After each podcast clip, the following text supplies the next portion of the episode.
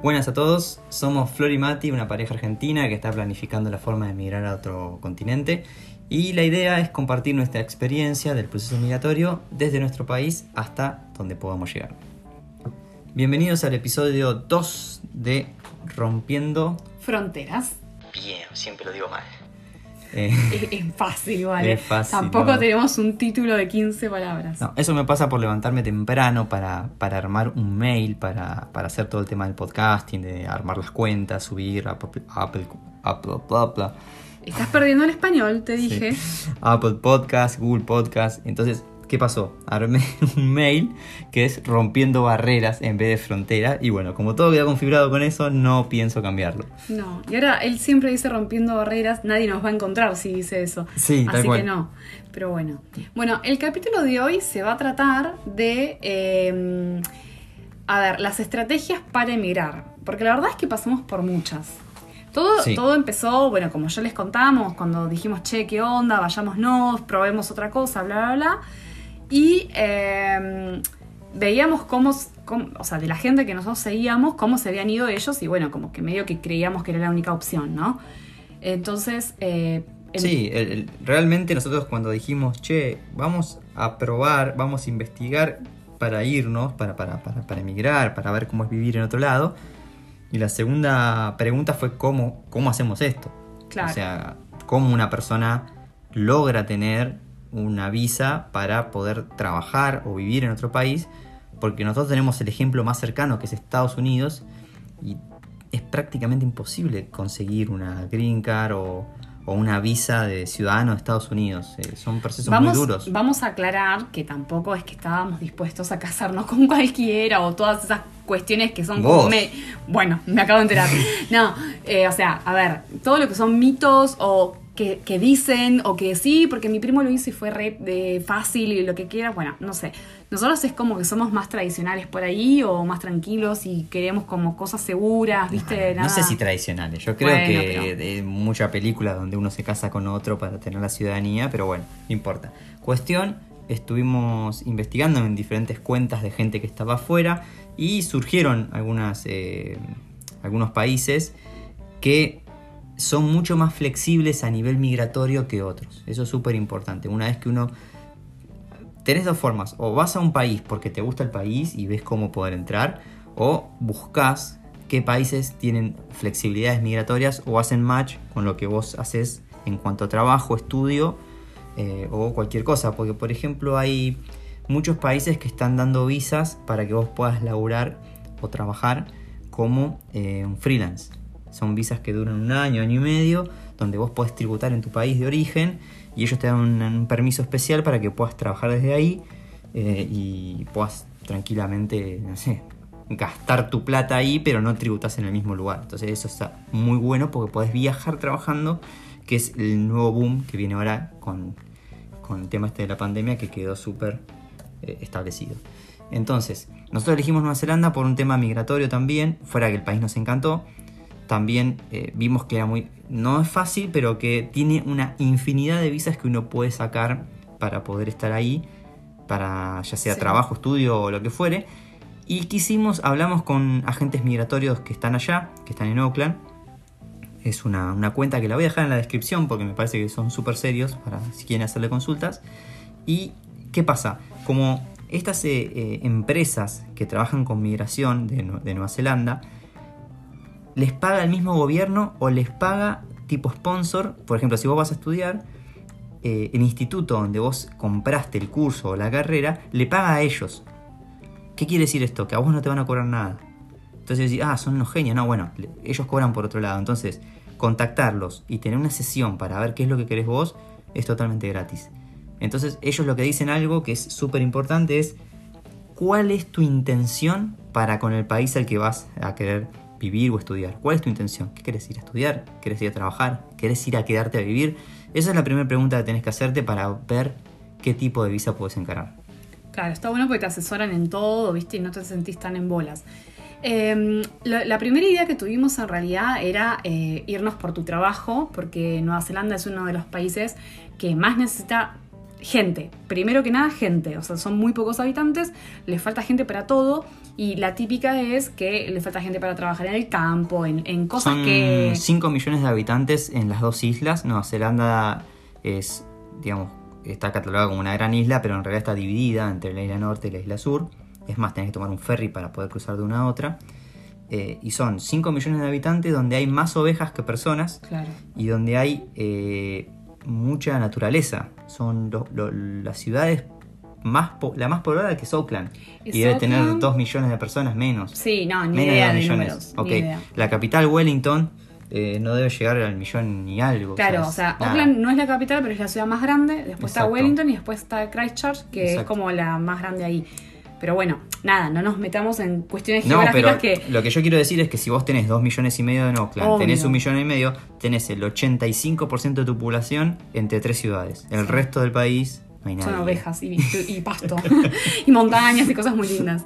Bueno, obvio. Pero en, en realidad falta mucha gente para lo que es programación. Entonces, eh, de hecho, de hecho, ahora me estoy acordando, uno de los videos que vimos también es de un chabón que estaba allá, que era programador, y que la empresa, o sea, él obviamente mandó un currículum ah, para una empresa de allá de Nueva Zelanda, la empresa lo contacta le hace una entrevista, todo online, obviamente, le hace una entrevista, no sé qué, un challenge, que esto, que lo otro, el programador.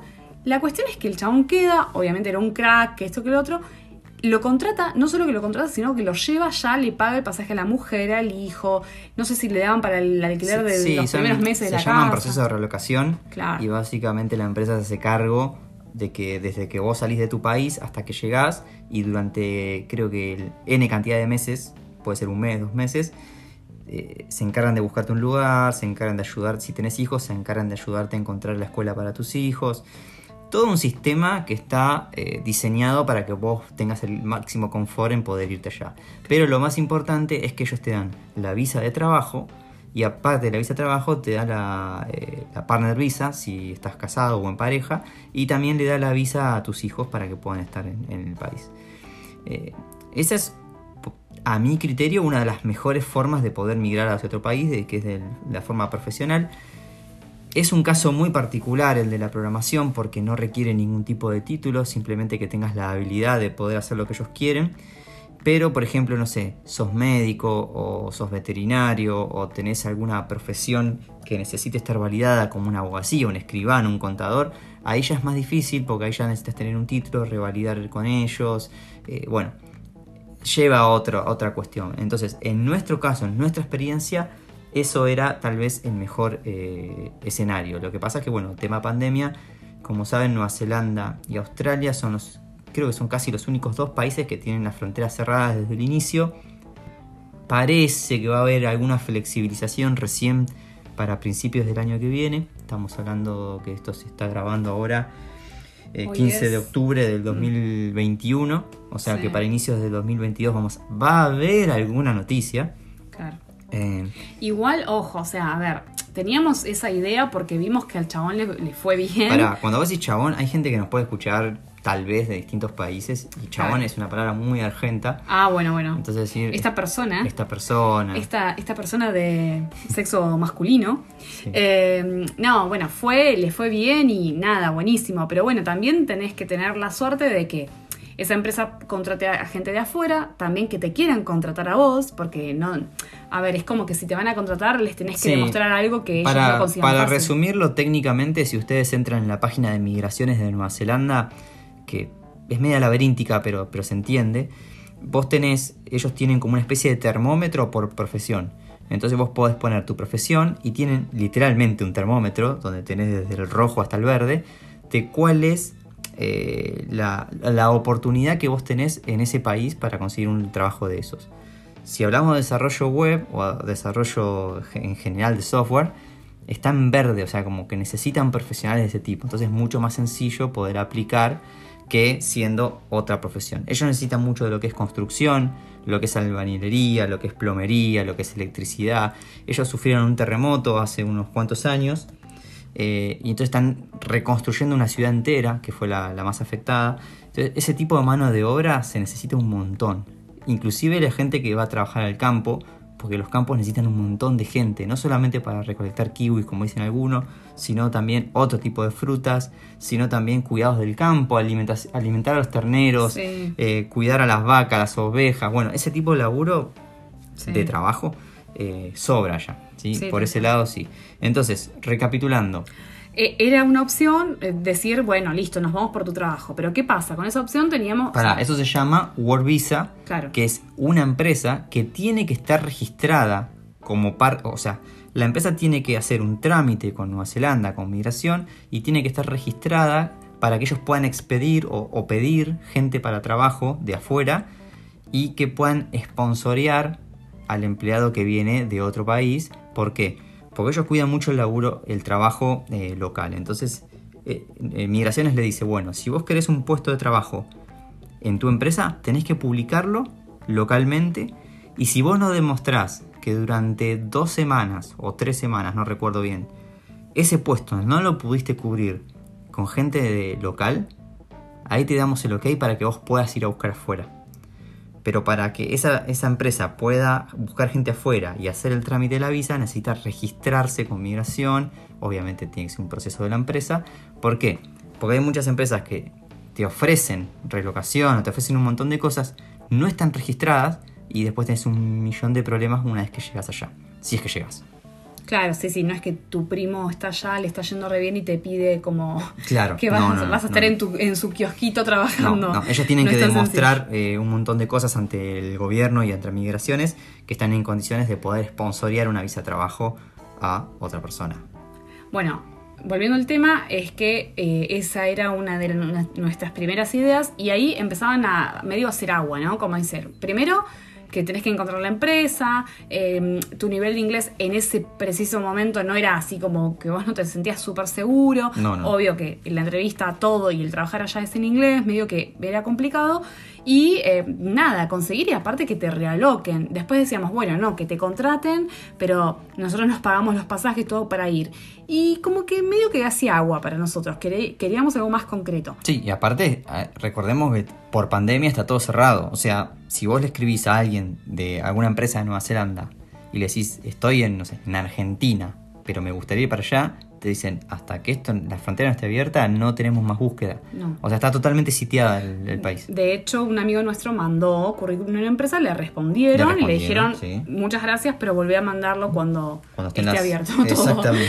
Tal cual. Tal cual. Bueno, la otra opción que tuvimos en cuenta fue ir a estudiar inglés allá, que te compras un curso como de cuatro meses, ponele, como por ejemplo, no me acuerdo exacto el tiempo, Sí. Vos compras el curso, lo haces y en ese tiempo te habilita a trabajar, pero son 20 horas por semana, o sea, 4 horas por día. No todos los trabajos que podés conseguir, o sea, tipo que quieren ese tipo de gente, porque son pocas horas, ellos en realidad necesitan cubrir más. No teníamos ningún problema de trabajar de camarero ni nada, o sea, no es que queríamos, viste, un trabajo de profesional cuatro horas, ni a palos por ese lado, pero es como que decís, ya te cuesta por ahí un poquito más conseguir trabajo, como que para nosotros no era la mejor opción. Igual la contemplamos mucho tiempo, de hecho, tuvimos la reunión con migraciones, con esta, este agente migratorio para hacer un curso de inglés, nos asesoró, que esto que lo otro, y también teníamos que tener la plata para pagar el curso de los dos porque uno se va con la visa de estudiante y el otro qué hace, ¿no? Bueno, o sea, está, entonces, eso es lo que te digo. Claro. Esto se llama la Student Visa. La Student Visa básicamente es lo que dice Flor. O sea, vos vas a estudiar y ellos te dan una visa por el tiempo que dure el estudio que vos estás eh, presentando. Tiene algunos, eh, algunos requerimientos, por ejemplo, para que te brinden esta visa, tenés que tener un, comprado de antemano un curso o una carrera, porque cuando decimos Student Visa puede ser una carrera universitaria, puede ser un máster, puede ser un simple curso de inglés. Como mínimo tendrían que ser cuatro meses Sí. para que te puedan dar esta, esta visa. Y es la visa más elegida, ¿por qué? Porque lo que hace la mayoría de la gente es irse con este curso de inglés, es su como el anzuelo, por decirlo de alguna manera. Sí, sí, es la forma de entrar. Claro, se van, estudian inglés, esta visa te deja trabajar 20 horas semanales, lo cual sería un part-time y podés eh, buscar empleo de algo simple para poder sobrevivir ahí. Pero ¿qué hacía la mayoría? En el tiempo que estudiaba inglés, porque es obligatorio ir al curso, porque si no la, visa te la van a quitar, buscaban este tipo de empleos, pero también preguntaban si ese empleo daba, eh, si eran sponsors de visa. O sea, por ejemplo, yo voy a un café y le digo, sí, quiero trabajar acá. Y el manager te dice, sí, dale, podés trabajar acá, ok. ¿Ustedes son sponsors, están habilitados por el gobierno y por migración para ser sponsors de visa? Sí, ok. Entonces, una vez que terminaba tu visa de, de estudiante, vos hablabas con la persona, podía llegar a un arreglo para trabajar ahí y esa persona te sponsoreaba la visa, entonces pasabas de una student visa a una work visa. ¿Y qué pasa? La work visa va a depender de lo que cobres en cuanto a la- al monto para ver cuántos, eh, cuánto tiempo te la, te la brindan. Y esa visa se puede ir renovando eh, a medida que vayas trabajando con gente que te pueda sponsorear a vos. Entonces hay gente que hace cuánto, 4, 5 años, 6 Sí. años y arrancó con un curso de inglés de 4 meses, logró estabilizarse, encontrar un sponsor y todo fue mucho más sencillo. Obvio, también lo que hacen es ir con esa visa de estudiantes y en el medio tratan de aplicar a la Working Holiday, que es una visa que te la dan por un año. Y eso te habilita a trabajar de lo que vos quieras el tiempo que quieras. O sea, allá mm, básicamente casi que ni existe trabajar en negro. Entonces son siempre ocho horas. Pero eh, la Working Holiday tiene restricciones de edad y también de cupo. Entonces, eh, Mati en ese caso ya estaba medio al límite. Epa, epa, no voy a decir tu edad, pero estabas medio al límite. ese comentario? Y los 42 ya, nada. En este caso, teniendo 30 y pico, creo que era hasta los 35, si no me Y equivoco. ya me estás matando. O sea, Bueno, más de 35 No te tiene. queda más nada que decir solamente mi edad así Igual públicamente. no se te nota, no se te nota Sí, para claro. nada. No, bueno, lo- lo- la cuestión es que estabas limitado por la Working Holiday. Yo podría aplicar, pero la tengo yo sola. ¿Y vos con qué visa vas? No, no, pero pará, pará. pará, También era- pará, pará. Porque vos ya arrancaste con Working Holiday y así de una. Yo estoy tratando de ser un poco más ordenado. Bueno, yo soy más eh, rápida, así como. La Working Holiday, como explicó Flor ya casi todo, es una visa que se da para eh, gente que vaya a trabajar, pero la idea es viajar.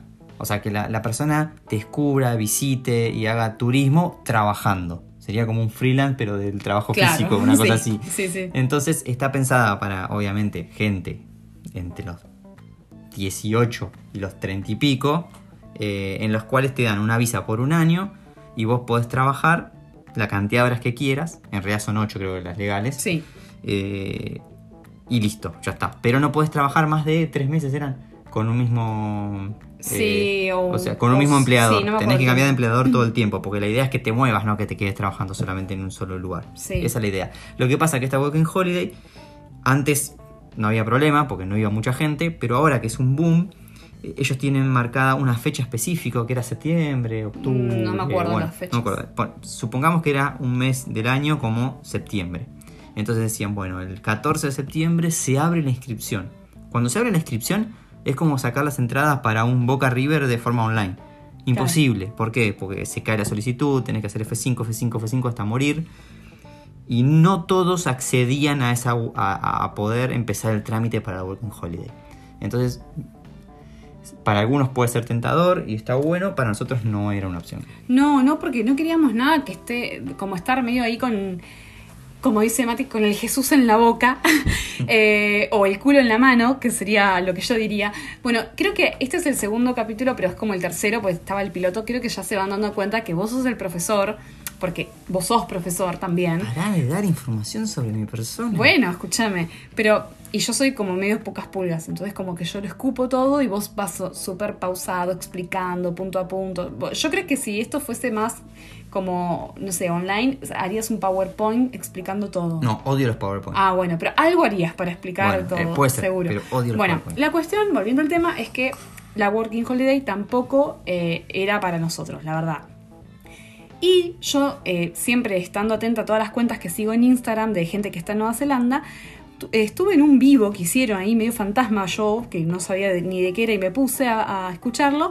Y era una mujer que era como la, no sé, manager, ponele o algo así, de, de un instituto que mm, promocionaba una carrera que se podía empezar a estudiar de forma online y después, o sea, desde tu país y después ir a Nueva Zelanda cuando abriera. Y empiezo a escuchar que esto que lo otro y era una carrera así, tipo de grado ya, ¿viste?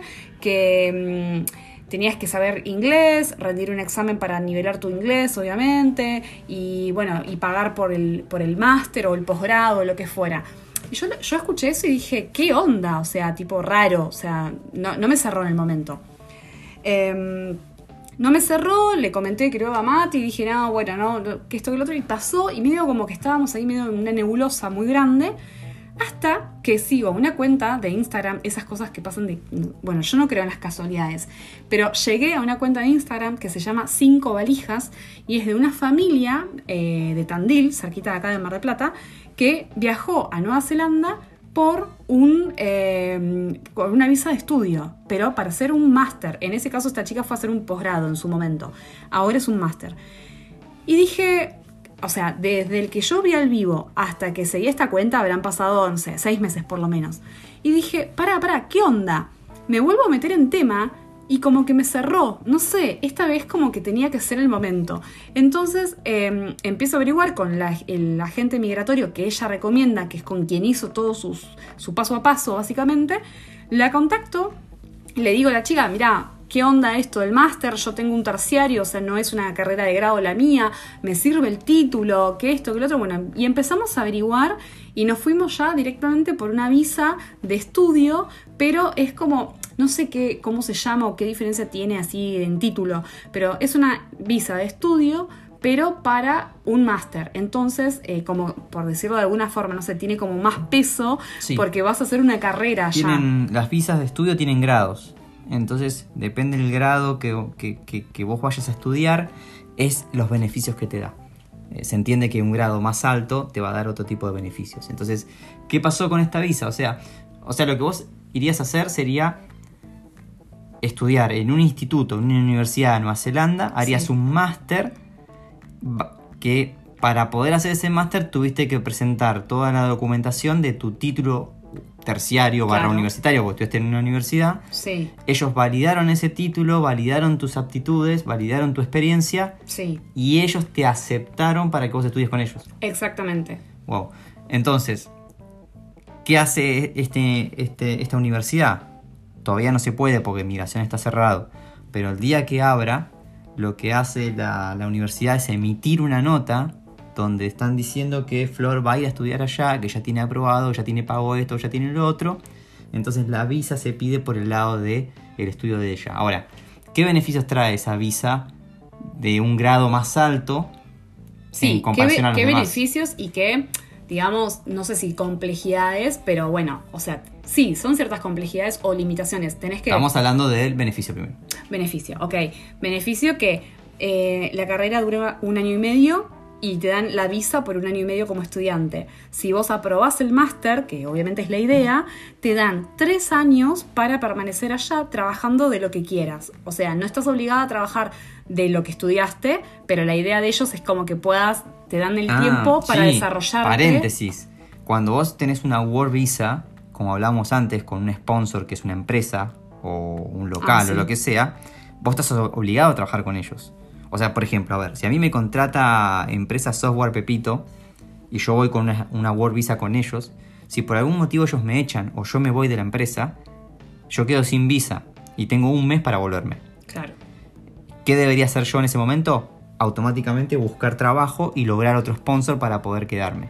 Entonces, esta visa que, que de, de student con ese, con ese grado más alto, lo que da es un año y medio de visa de estudio, de estudio, pero también le dan visa a tu pareja o a tu esposo, Media esposa, naranja. media pomelo, naranja, lo que sea, hijos, lo que tengas, le dan visa a todos Sí. durante ese año y medio. Una vez aprobado el máster, le dan visa a todos, pero es una visa abierta, no es una visa sponsoreada por un trabajo. Al ser una visa abierta te la da el gobierno básicamente, entonces vos podés trabajar de lo que quieras. Si querés ser freelance o freelance, si querés trabajar en una empresa, trabajas en una empresa.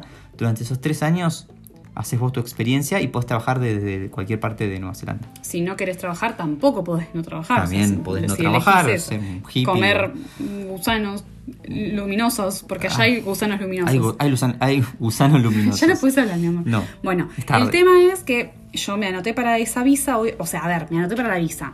No me puedo anotar, no puedo sacar la visa, no puedo ni pedirla ni nada. Primero porque me faltan ciertas cosas antes y además que está todo cerrado para pedir visas inclusive. Pero yo para poder anotarme en el máster, si hubiese estudiado en un, en un colegio primario o secundario bilingüe, esto no lo, deber- no lo tendría Bueno, que estar está, haciendo no pasó. no pasó, No le voy a recriminar nada a mis papás, pero los odio un poco. Eh, pero bueno, la cuestión es que yo estudié muchos años, cuando era chica, eh, estudié inglés. Y lo dejé, tipo, estudié seis años, bla, bla, bla, y ahí quedó. Nada, viste que si no lo usás para algo es como medio que se te pierde se un oxida poco. un poquito. Sí, no, Tal no cual, y mi carrera no es como la tuya que veo el inglés todo el tiempo. Entonces, bueno, la cuestión es que eh, te piden, te exigen un certificado de tu nivel de inglés. Y ese certificado solamente lo conseguís rindiendo el examen IELTS. Ese examen eh, te- lo que hace no es darte un puntaje en cuanto a te sacaste un 8 o un 9, sino a nivelar, o sea, darte la banda, así se dice, la banda en la que vos estás posicionada según tu nivel de inglés. Yo lo que tengo que tener es el 6.5, la banda 6.5, para que ellos me digan, ok, dale, vas a ser capaz de escuchar, de entender lo que tenés que hacer y de hacer Sí, la tarea. Básicamente lo que hacen, ellos te exigen que vos rindas un IELTS con un 6.5, punto. Tal cual. Eh, con A ver, eso, tiene lógica. No, no, eh, ellos lo que se aseguran con eso es que vos no vas a tener mayores inconvenientes al entender el, el material de estudio, Claro. a poder rendir las clases, a poder dar exposiciones. Ellos creen que con ese nivel de inglés ya estás en condiciones de poder estudiar en inglés. Tal cual. O sea, que en realidad vos en un principio decís, uy, la puta madre, tengo que rendirme el examen y ahora que obviamente el examen hay que pagarlo, que esto, que lo otro.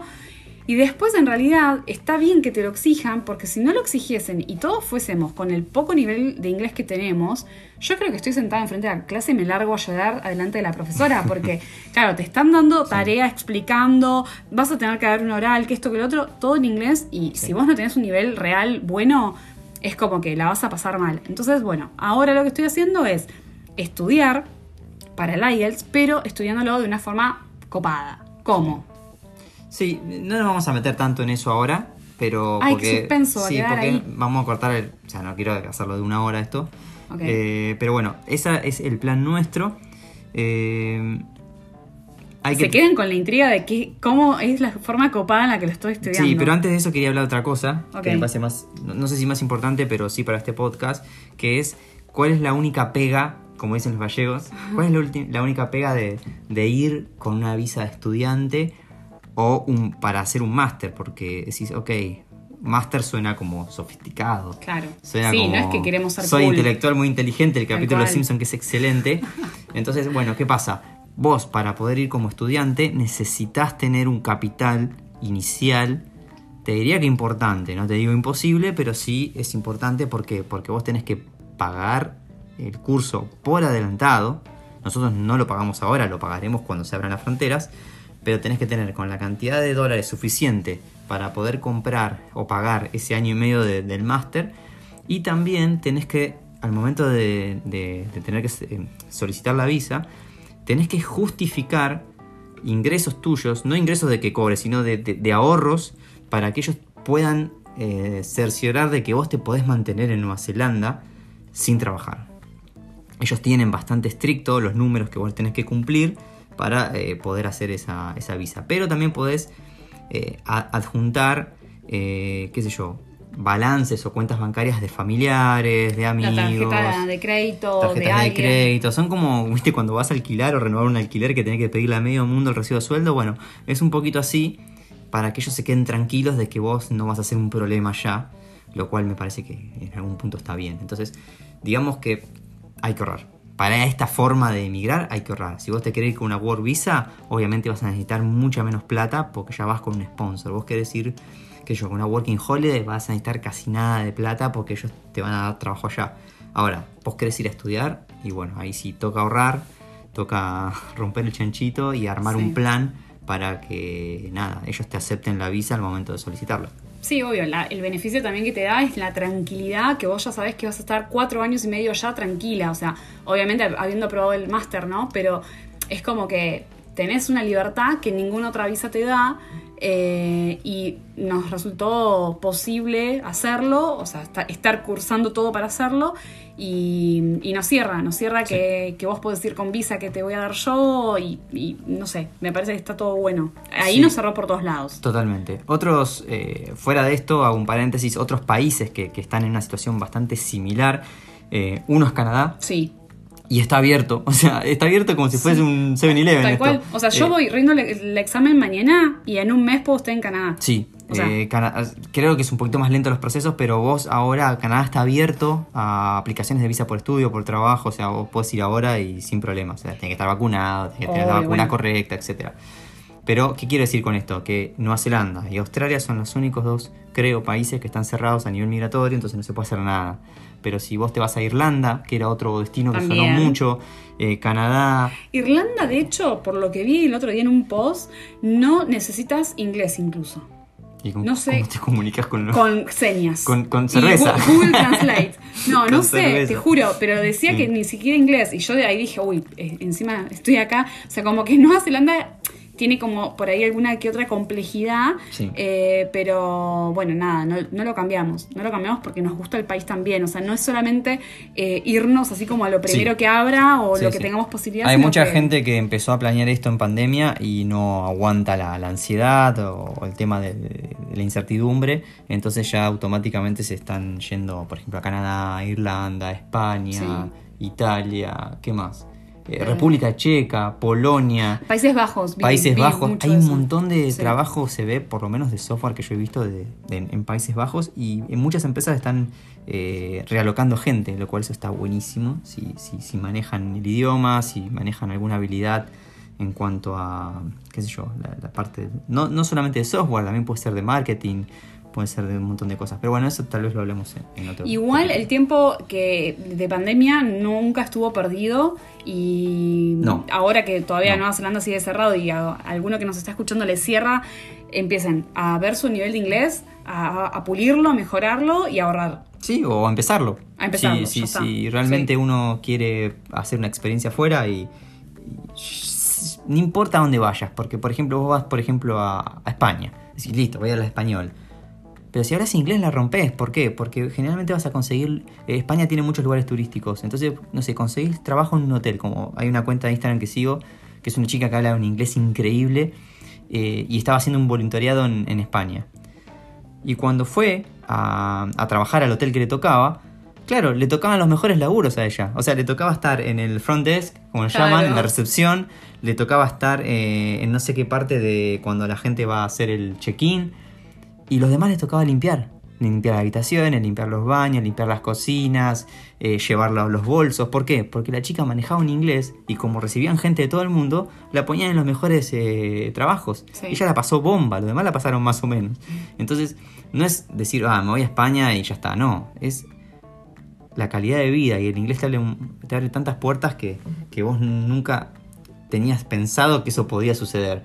Entonces, y no tampoco necesitas un inglés británico de Cambridge, necesitas simplemente poder comunicarte. Entonces, eh, creo que hay un montón de oportunidades, muchos profesores que eran muy estrictos con las aulas y eso, con esto de la pandemia ya se abrieron a poder dar clases online, lo cual eh, hay un montón de recursos gratuitos si sos medio autodidacta. Así que bueno, nuestro consejo de hoy, ¿cuál sería? Eh, que estudien inglés independientemente si se quieren ir, ir a algún lugar o no, Sí, pero es importantísimo Sí. para todo, correcto, para todo. coincido. Y lo otro es ahorrar. O sea, digamos, empiecen a, a- a pensar en si no saben nada de inglés, a estudiarlo, si saben algo, a perfeccionarlo, a ahorrar por sobre todas Mm. las cosas, y después, si, si ya vieron algún lugar o no, o- o no, empezar a investigar qué lugares les gustaría, cuáles son las condiciones migratorias de ese lugar. Y es como prender un fuego, ¿no? Es prendiste el, el- el fósforo, lo pusiste un poquito ahí en el papel y ya eso es un detonador de, de todo lo que va a venir. Así que bueno, Sí. esperemos que les ayude. Dejamos el, el mail en la descripción por si nos quieren escribir. Por ahora va a ser es nuestra única vía de contacto. Veremos más adelante. Y bueno, ¿algo más? No, el próximo capítulo ahora lo vamos a armar, a ver qué contamos, pero seguramente pueda ser referido a eh, cómo enfocarse mentalmente en todo lo, lo que estás haciendo, porque Sí. es a largo plazo, tampoco es que en un mes hiciste todo y lo resolviste. Enfocarse y prepararse. Sí. Porque es un, es un proceso. Es en, no- es en lo que justamente estamos ahora, Sí. así que creo que tenemos cátedra. Estamos justamente. Así que bueno, vamos a tal vez hablemos de nuestro proceso hasta ahora. Sí. Como para tener ahí ya un, un roadmap de lo que vamos a hacer. Bien. Y nada, nada más. Bueno, espero que haya sido eh, amena esta charla. Sí, eh, suscríbanse a ver, a ver cómo me aparecen las, estadísticas a mí, que estoy pendiente de eso. En realidad no estamos pendientes de eso, pero cada vez que entro me, me dice y bueno. Y decimos, visto- ¡ay! Alguien nos escuchó, alguien Sí. que no conocemos nos escuchó, y, qué gente loco. de- y, y nos aparece gente de distintos países, lo cual eso es una, una locura. Re loco. Sí. Ya estamos, ¿ves? Rompiendo fronteras. Ya empezamos. Bueno, con eso nos despedimos. Hasta la próxima. Chao, chao.